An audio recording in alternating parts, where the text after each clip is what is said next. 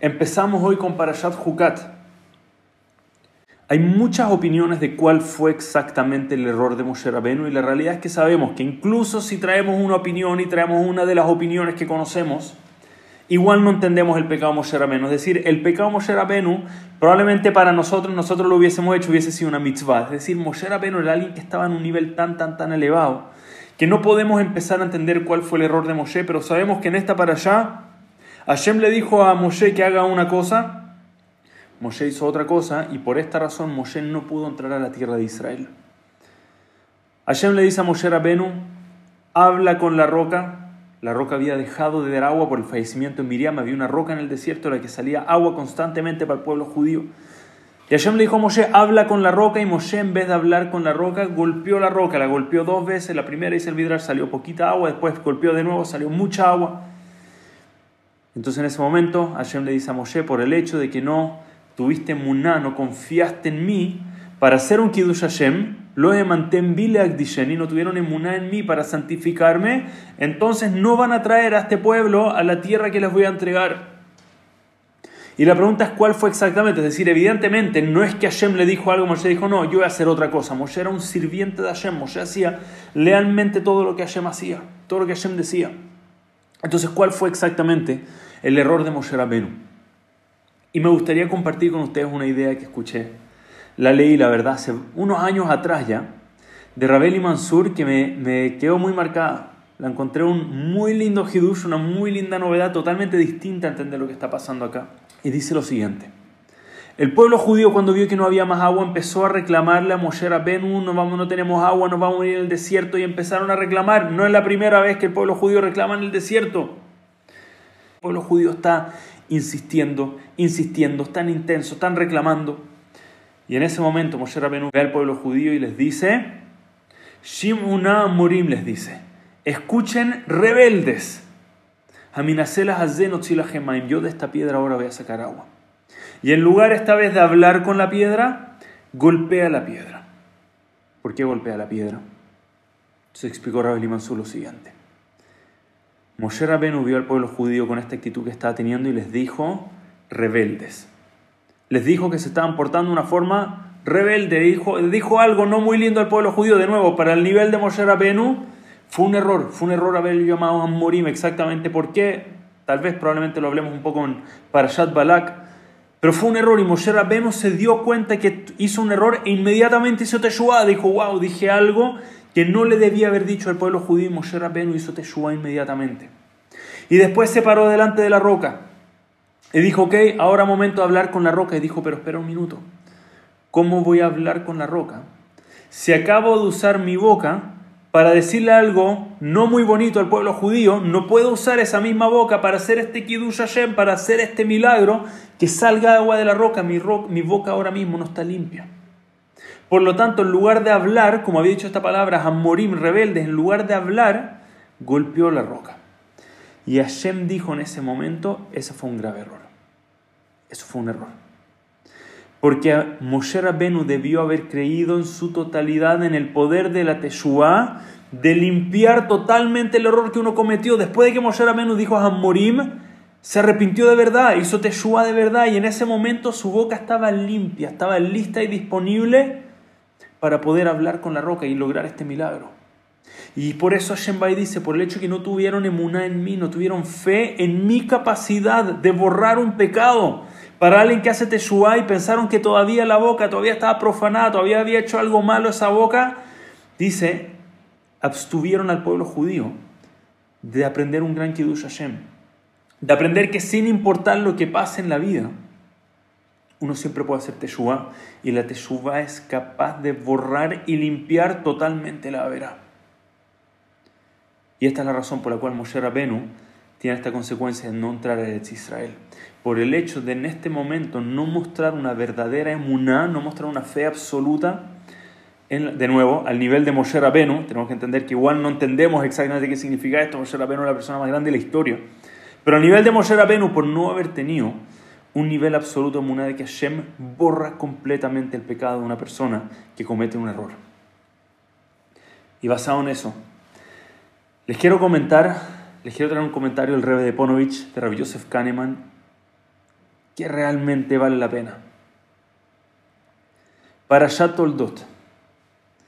Nos cuenta la Torah que Jacob vino se acerca con Itzhak para pedirle a Berajá en lugar de Esab. Jacob vino dice, papi, hola, soy yo, Esab tu primogénito, sabemos que no mintió, el, Midrash entra, no quería mentir, pero va, le dice, hola, soy yo.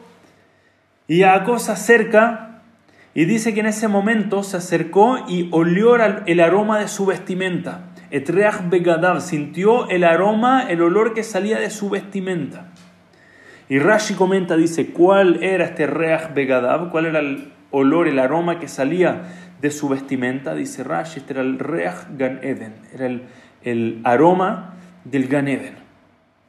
Jacob fue capaz de sentir, Isaac fue capaz de sentir en Jacob, en la ropa de Jacob, este aroma especial que viene en el Gan Eden. Dice el Midrash que Begadav, la palabra Begadav, vestimenta, sus vestimentas, puede ser también leído Bogdav. Bogdav significa sus renegados.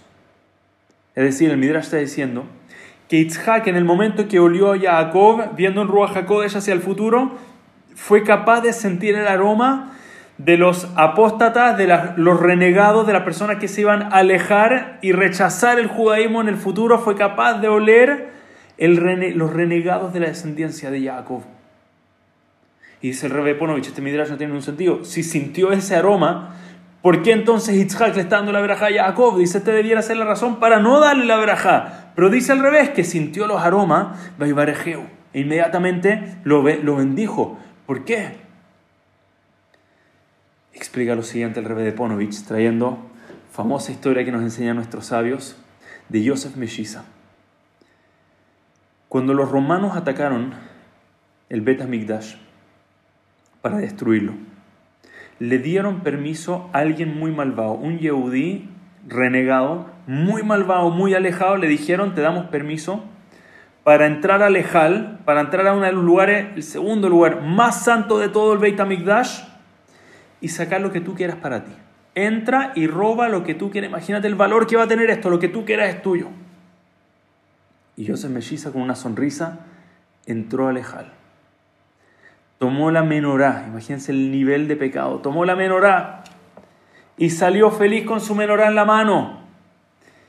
Y cuando uno de los oficiales romanos vio esta belleza menorá, esta pieza entera impresionante, dice, eh, eh, eh, espera un minuto, dice, no, no, no, esto que tienes tú en tu mano es demasiado que tú, una persona común y corriente, se quede con algo así. Alguien más importante se tiene que quedar con esto, dámela a mí.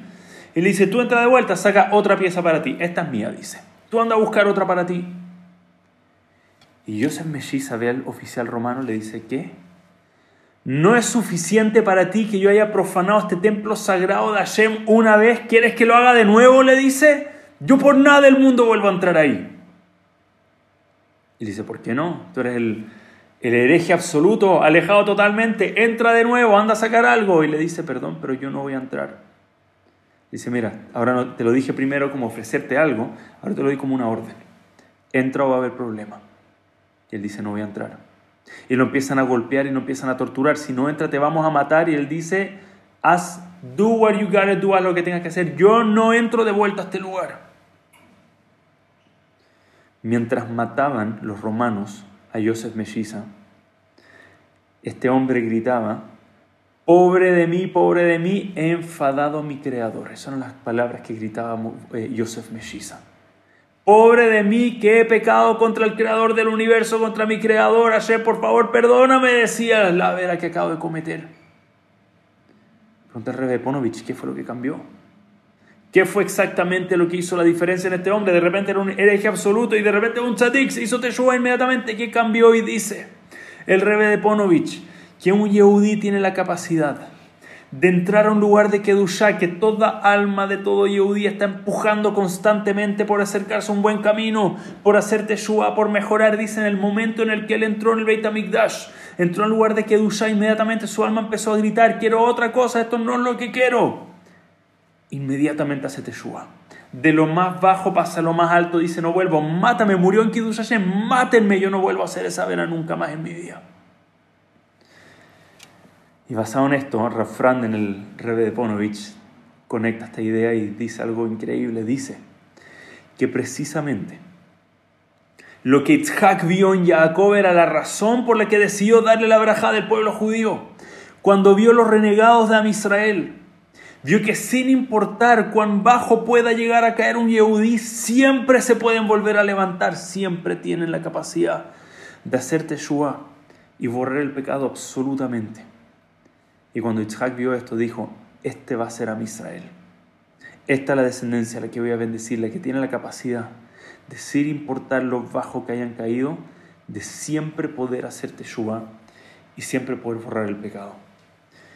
Y con esto explicamos una vez más por qué fue a este nivel, de nuevo, al nivel Moshe Rabenu, cuál fue el error que cometió.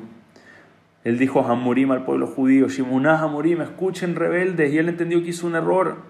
Pero en el momento en el que hizo Teshuvah, él debió haber dicho, ya hice Teshuvah, Hashem borró, Hashem tiene esa capacidad, esa fuerza. Nosotros como Yehudim tenemos esa capacidad de hacer Teshuvah y borrar totalmente el error cometido. Sin embargo, no se atrevió a hablarle a la piedra, sintió que tal vez todavía no había limpiado apropiadamente su boca, a pesar de que ya había hecho Teshuvah y ese fue el error. Estimados, tenemos que primero aprender a creer en nuestra propia capacidad de hacer Teshuvah a nuestra propia capacidad de realmente cambiar, de realmente borrar los errores que hemos cometido y realmente transformarnos en nuevas personas. Si Yosef Meshiza, que llegó a ese punto, pudo hacerlo, cada Yehudi en el mundo puede hacerlo. Y segundo, muchas veces vemos a una persona que cometió un error en su vida. Y sentimos, no, yo conozco a esta persona, yo lo he visto en sus peores momentos. Y sentimos que esta persona no tiene la oportunidad de cambiar. Kal Kadosh, todo Yehudi tiene la posibilidad de borrar sus errores y transformarse en una nueva persona. Que tenemos la capacidad de ver eso. Dice la Gemara que si viste a alguien, a un tzadik que hizo una vera el día anterior, dice, hoy olvida la vera, seguro ya hizo Teshua. Y así es como tenemos que ver al de al lado. Alguien hizo algo malo, uno dice, seguro ya hizo Teshua, esa vera ya no existe. Y vernos con ese mismo potencial en nosotros. Que podemos cambiar, podemos transformarnos en personas nuevas si realmente nos proponemos hacer Teshua. Muchas gracias a todos, que todos tengan muy buen día.